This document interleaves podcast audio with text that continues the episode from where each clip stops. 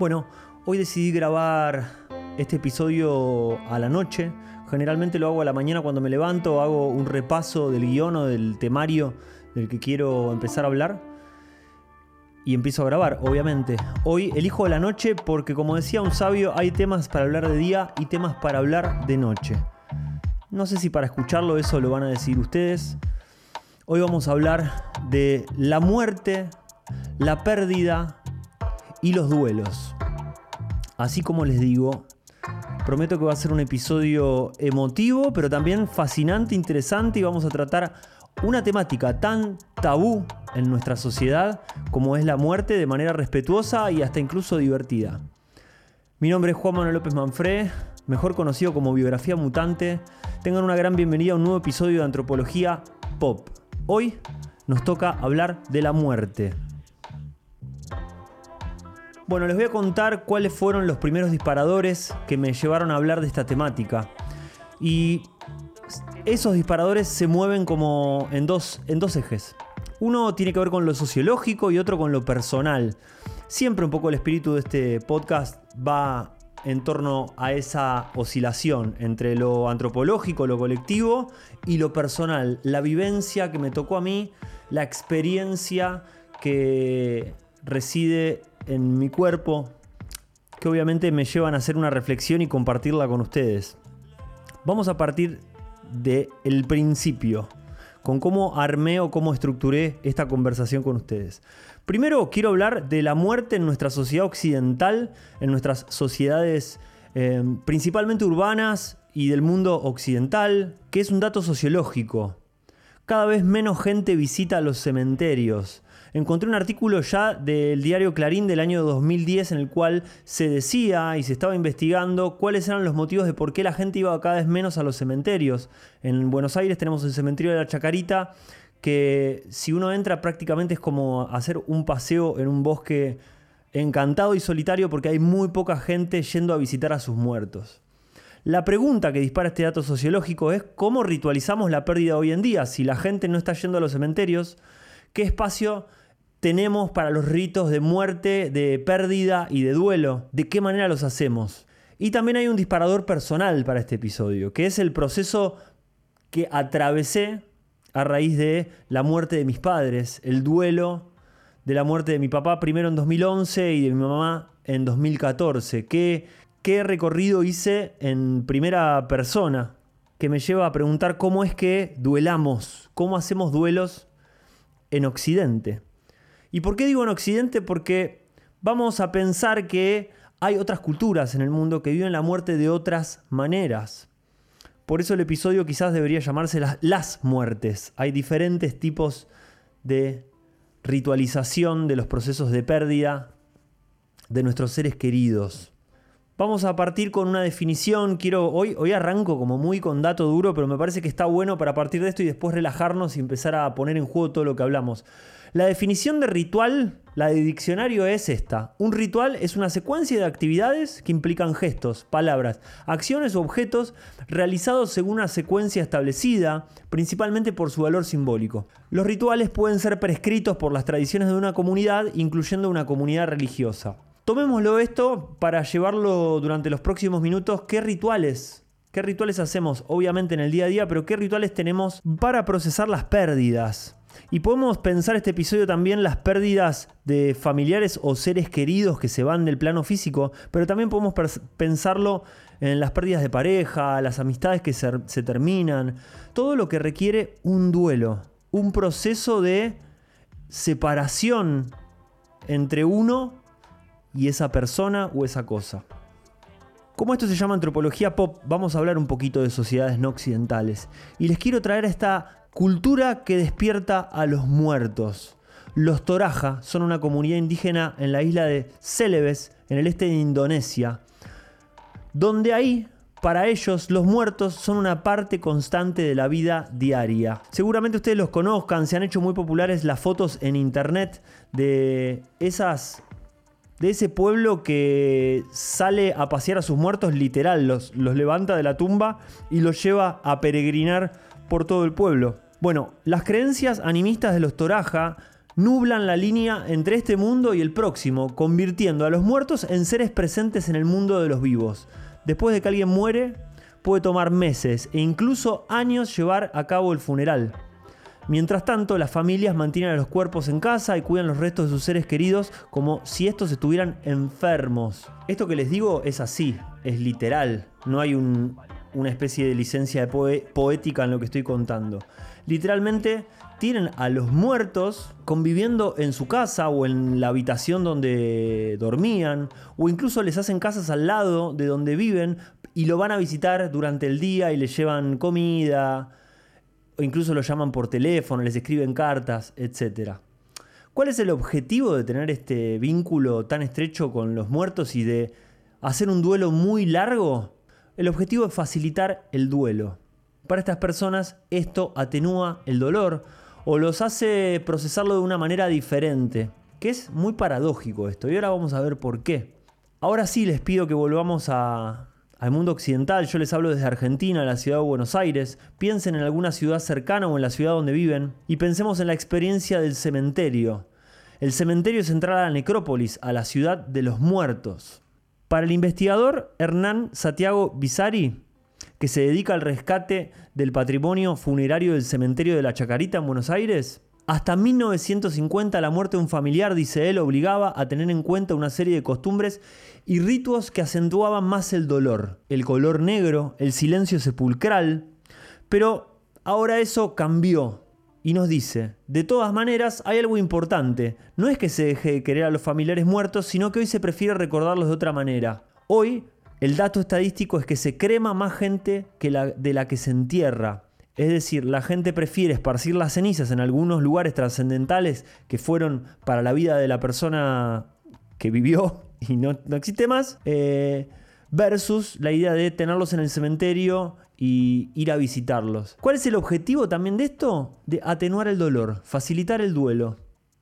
Fíjense qué loco, en Occidente aceleramos las cosas, tratamos de que el funeral, el proceso de duelo no sea demasiado largo, queremos esquivar el dolor, mientras que en otras culturas, como por ejemplo en los Toraja de la isla de Indonesia, tratan de facilitar el duelo estirando al máximo posible ese proceso del familiar, del ser querido.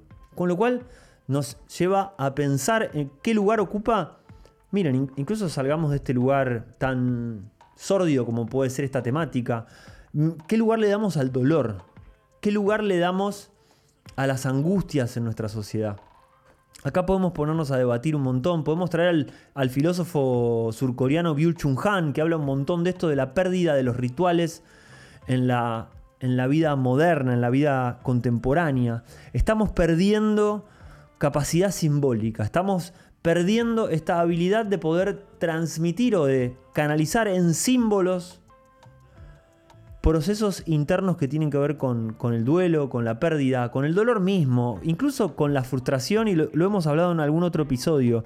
¿Qué nos pasa con la frustración? ¿Por qué queremos ser tan exitistas? ¿Por qué no aceptamos o por qué no pensamos que equivocarse es parte del aprendizaje?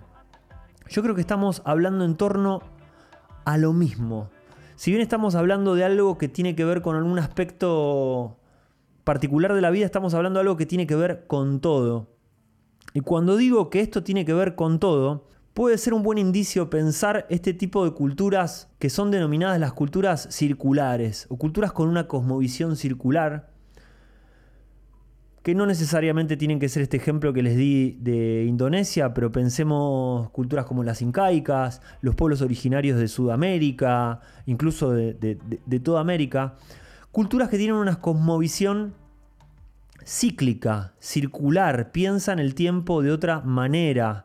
No tienen un tiempo cronometrado como lo conocemos, sino que piensan todo en ciclos, en temporalidades, en temporadas. Están más basados en los tiempos de la naturaleza, los tiempos de la agricultura. Y miren, les voy a dar un ejemplo que me tocó escuchar hace poco en Tilcara, Jujuy, provincia de Jujuy en Argentina, hicimos una visita guiada al Pucará de Tilcara. El Pucará es los yacimientos o el sí, los yacimientos, no sé cómo se dice, los yacimientos arqueológicos de un asentamiento de lo que eran los pueblos Tilcara, de los indios Tilcara. Y nos contaba el guía del Pucará que los Tilcaras hace mil años se asentaron en la quebrada de la famosa quebrada de, Jujuy, la quebrada de Humahuaca, y que generaban una buena alianza, una buena sinergia entre los pueblos que estaban cerca de los salares, las salinas grandes, a 4.000 metros de altura en las montañas de Jujuy. Eh, hacían alianzas con la gente que vivía en la selva. Cerca de ahí están las yungas, que es, que es una extensión de la selva del Amazonas por Jujuy.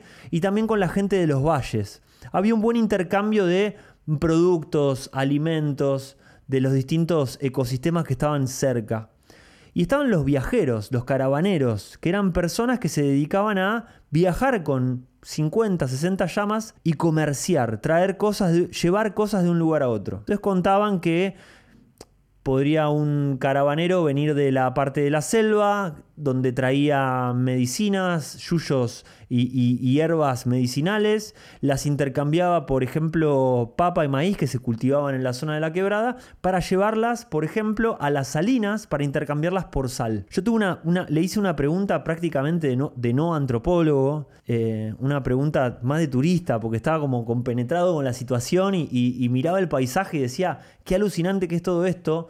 ¿Cómo carajo hacen para, viste, para ir en, con 60 llamas a buscar a 100 kilómetros en las salinas grandes sal a 4.000 metros de altura y traerla, nada, y que haya sal eh, eh, en un lugar tan lejano.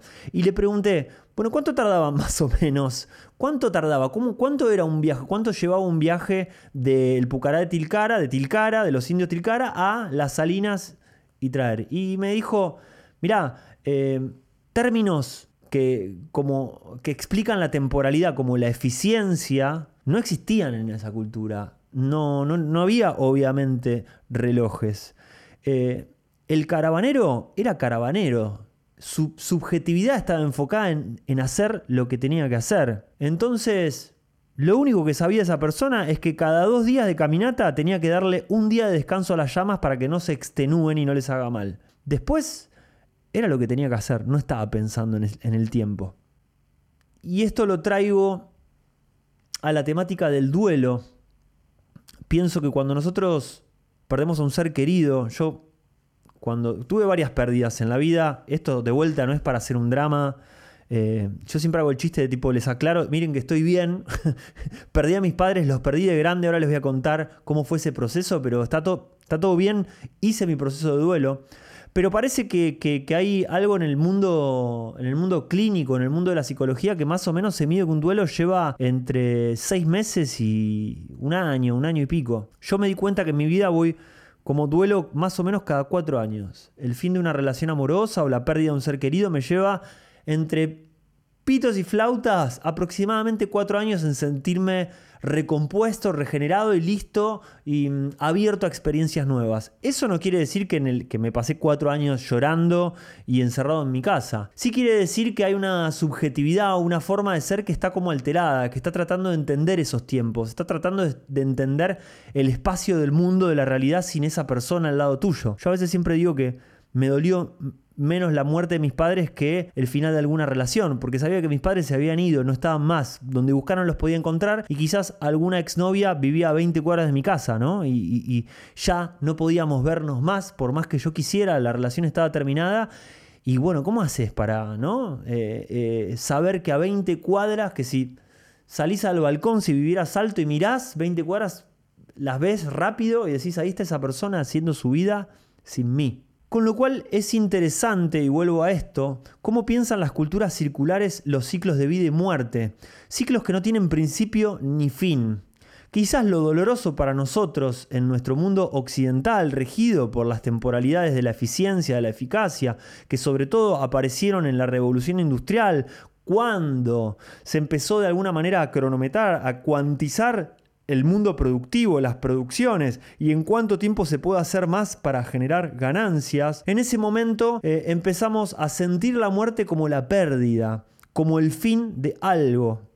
Con esto me refiero a que sí, si somos de una tradición judío-cristiana y si sos practicante, de, por ejemplo, del cristianismo, esa persona podría existir en el paraíso, pero es en otro lugar donde no puede volver esa persona, ¿no? En el, plano de la creencia de que nos vamos al cielo o al infierno, lo cual es terrible que alguien se vaya al infierno, eh, en esa creencia hay un fin de algo. Bueno, esa persona se fue, no va a volver a este plano. En cambio, en otro tipo de culturas que tienen esta cosmovisión un poco más circular, pueden tener ideas como por ejemplo la reencarnación, esa persona no se fue, sino que se transformó o entró en otra etapa de este proceso más grande que no tiene que ver con tu vida individual, única, que tiene principio el día que naces y tiene final el día que morís, sino que es parte de un proceso.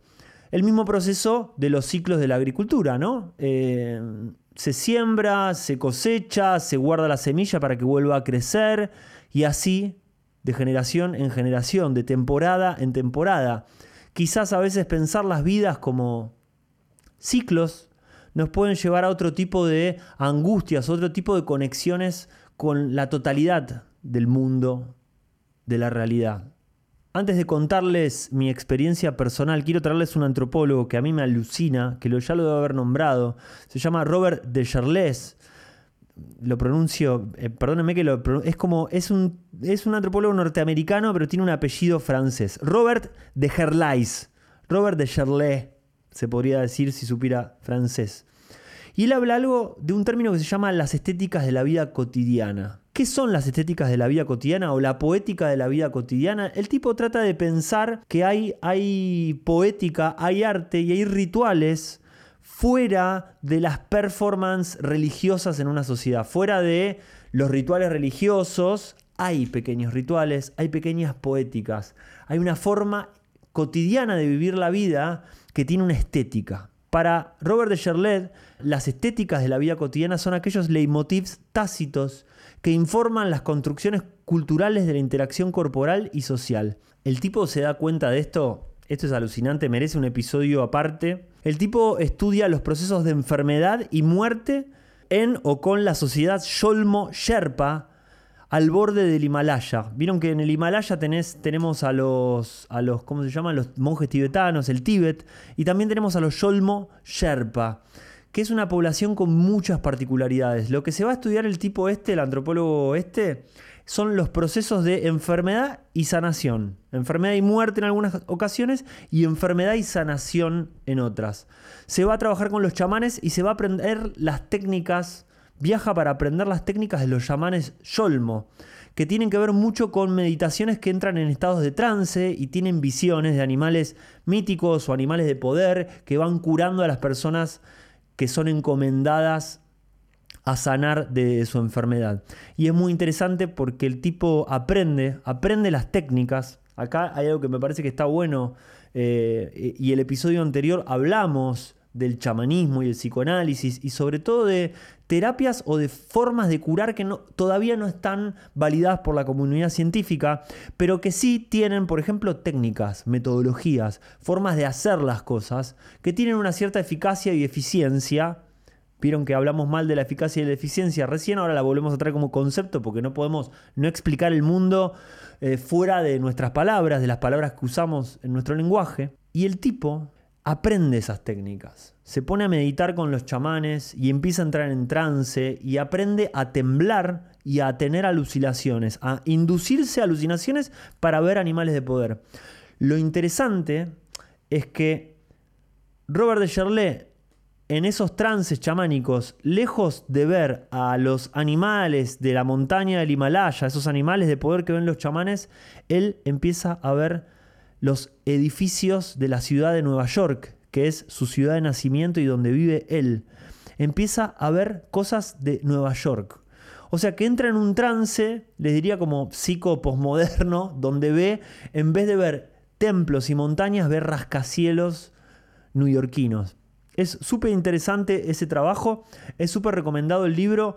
Voy a ver si puedo compartirles algo en mi canal de Telegram Obviamente no olviden de sumarse a la comunidad de Telegram, los links están en la descripción de este episodio. Pueden encontrarme obviamente como biografía mutante, como antropología pop en cualquier lado.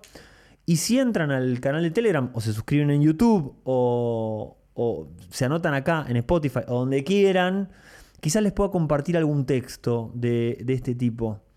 Eh, hay un libro editado que se llama Antropología de la Subjetividad, que lo, lo editó la Cátedra de Antropología de Subjetividad de la UBA, con Paula Cabrera y Luz Roa, que fue mi directora de tesis, a la cabeza, que fueron como curando los textos fundamentales sobre esta rama de la antropología, que trata de pensar las subjetividades, que no es lo mismo que pensar a las personas, que no es lo mismo que pensar las mentalidades, que no es lo mismo que pensar las corporalidades, es algo más.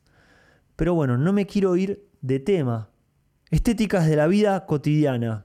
¿Qué estéticas de la vida cotidiana, qué poéticas tiene un duelo? Bueno, se trata un poco de encontrar eso y poder conectar con eso y poder realizar los duelos. Si quieren, les cuento sobre mi propia estética cotidiana de lo que fue el duelo de la muerte de mi padre en 2011 y la muerte de mi madre en 2014. Quiero de alguna manera regalar esta experiencia, compartir esta experiencia, porque como les dije al principio, se trata de poder ligar lo colectivo con lo personal, lo comunitario con lo único.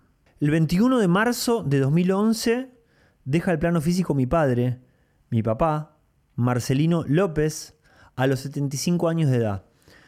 Después de prácticamente 12 años de luchar contra el mal de Parkinson, esta enfermedad que va como degenerando los nervios del movimiento en el cuerpo y te va haciendo, bueno, algunas personas tienen como ese movimiento tembloroso, se los voy a resumir, pero para que tengan una idea, el mal de Parkinson que tenía mi papá es como el que tiene el indio Solari ahora.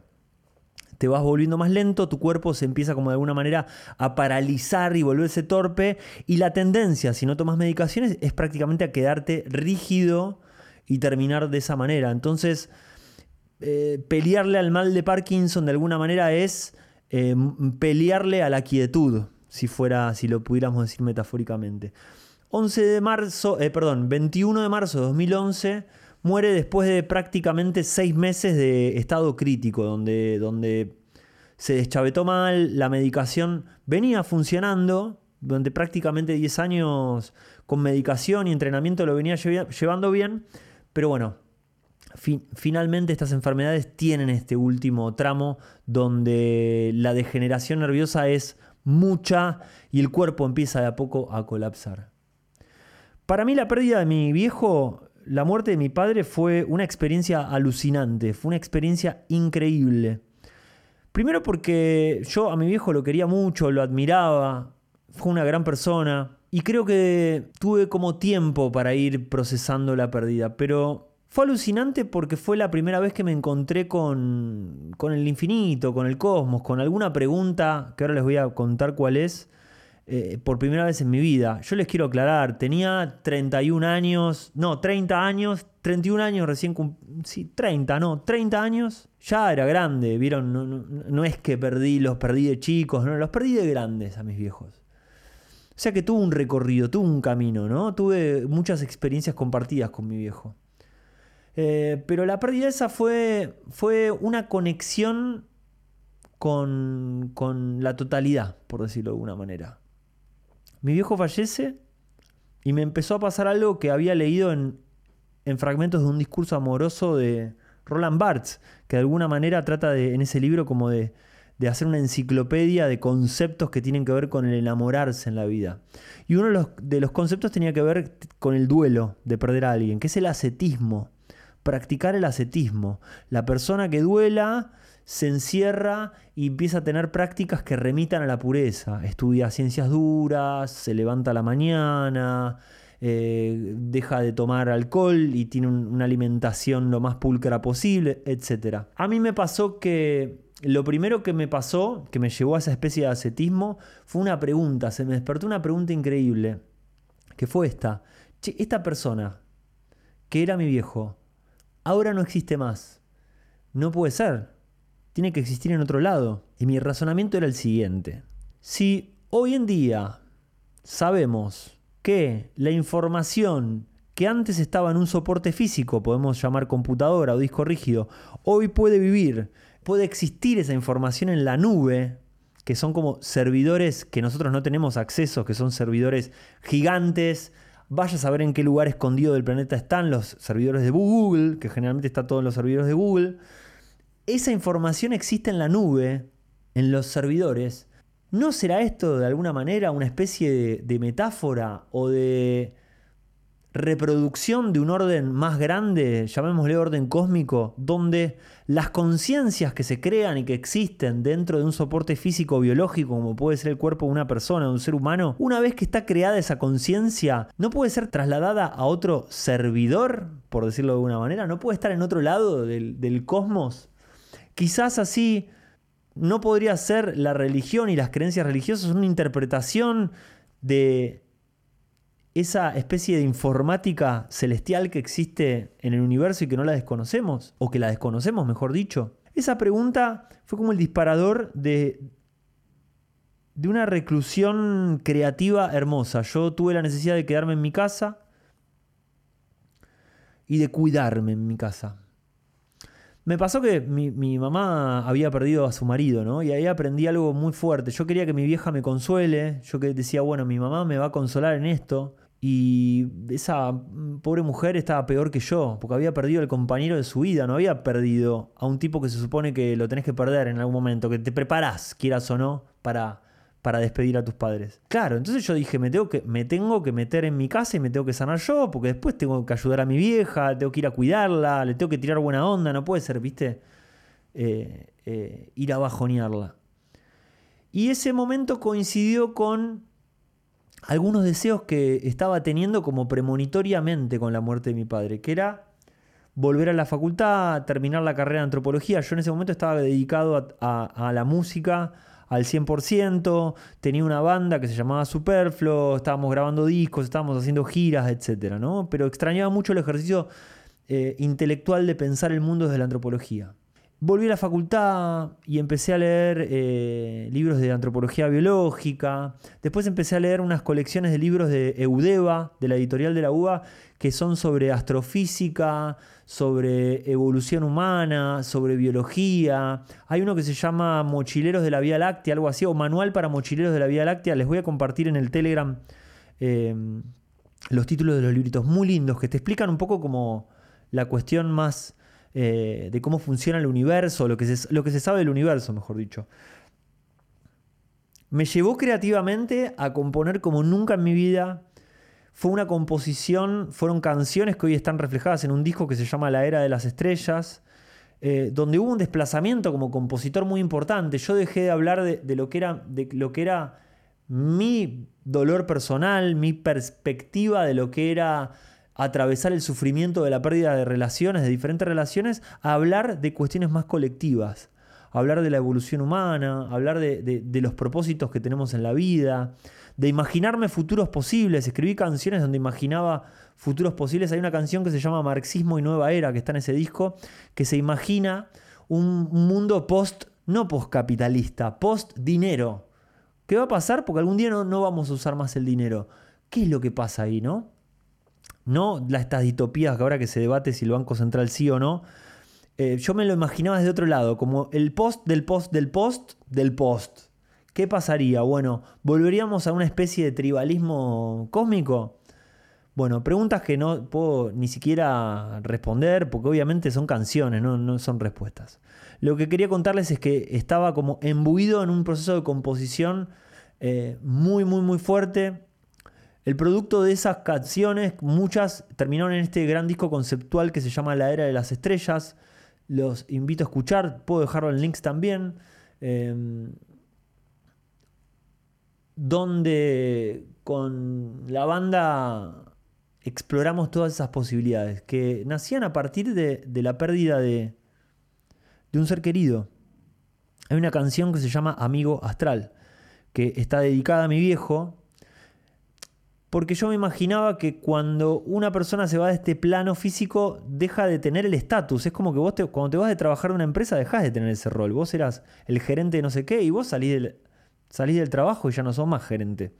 Entonces digo, este tipo, Marcelino, se fue del, plano de la vida y ya no es mi viejo, ya es, es otro tipo de vínculo. Y pensaba y pienso que no hay vínculos más horizontales quizás que, que la amistad. Así que pensé, y bueno, ¿qué tal si este tipo ahora es... Nada, ya no es más mi viejo, ya no tiene que cumplir ese rol. ¿Cuál es el rol? Y amigo. Eh, mi vieja y amiga, ¿por qué no?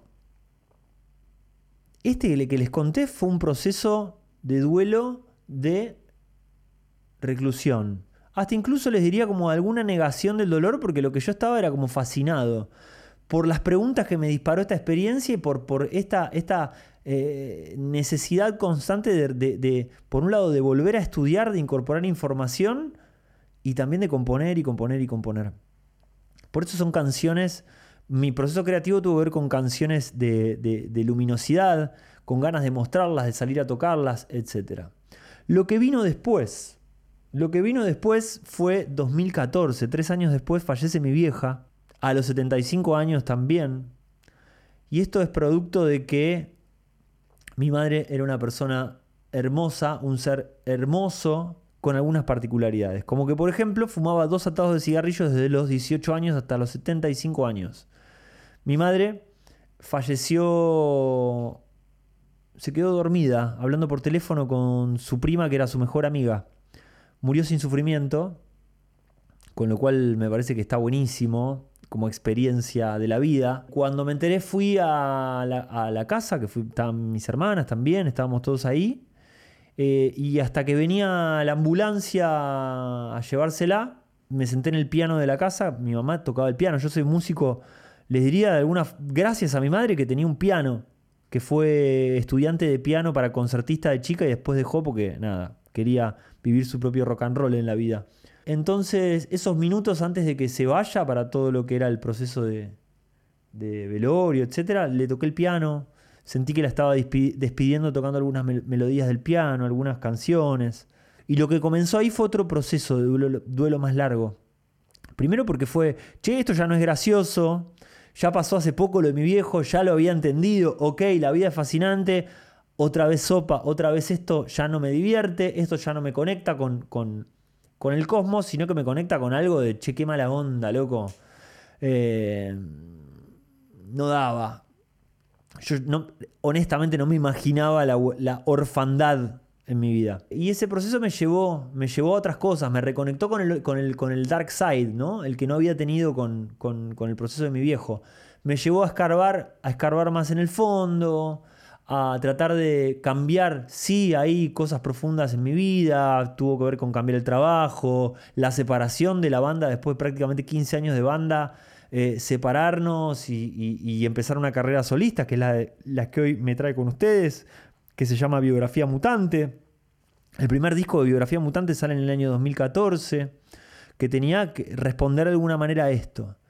Y compongo algunas canciones con el espíritu de, duelar el proceso de, la muerte de mi madre, pero ya con ningún sentido del humor.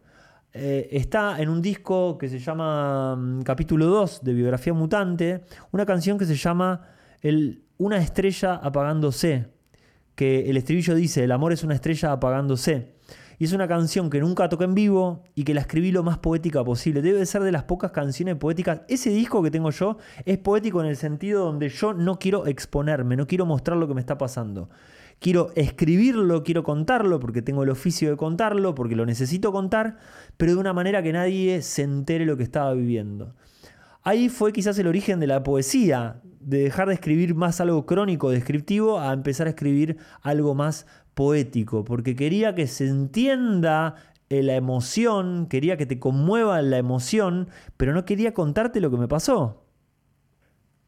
Fueron pasando los años, y en el, en el, en el overall de todo, en la totalidad, fue una experiencia alucinante. Eh, creo que hoy en día pude sanar un montón de cosas con mis padres, porque tuvo algo que me parece súper interesante. Yo pude trabajar un montón de cosas con mis padres sin tener a mis padres en el tiempo presente, que a veces la propia, el propio trajín de la vida cotidiana te lleva a pelearte cada vez más, ser cada vez más conflictivo, nunca poder pensar en el origen del conflicto o incluso sentarse a reflexionar. Entonces, este tiempo, digamos, de alguna manera podemos decirlo, ganado entre dos trayectorias de vida que tienen un principio y un fin, y la mía que sigue durante un tiempo más, durante mucho tiempo más, eh, pude como, bueno, ok, ¿cómo trabajo con esto ahora? ¿Cómo, cómo este vínculo?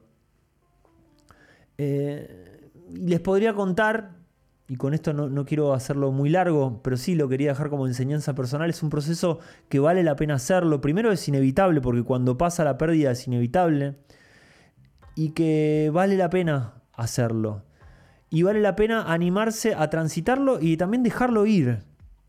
Con lo cual esto me parece que es súper interesante de los duelos que se prolongan. Que lleve el tiempo que tenga que llevar. Yo soy una persona que tiene tiempos diferentes. Tengo otros ciclos como la historia de los indios Tilcara que les contaba hace un rato, yo no tengo el término de eficiencia para poder duelar a las personas o para poder procesar cosas internas.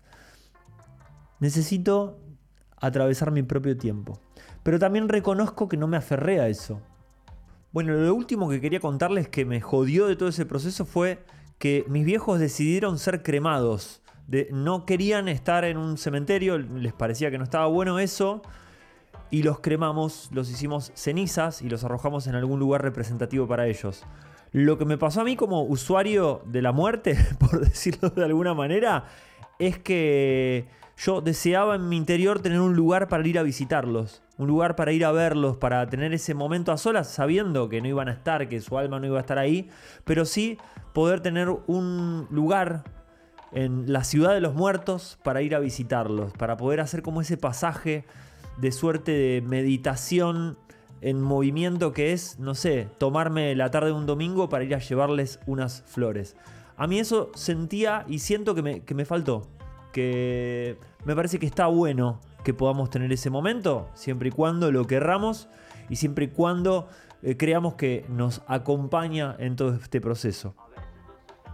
Adulto decía Tournier, es toda persona que, independientemente de su edad, haya perdido un ser querido.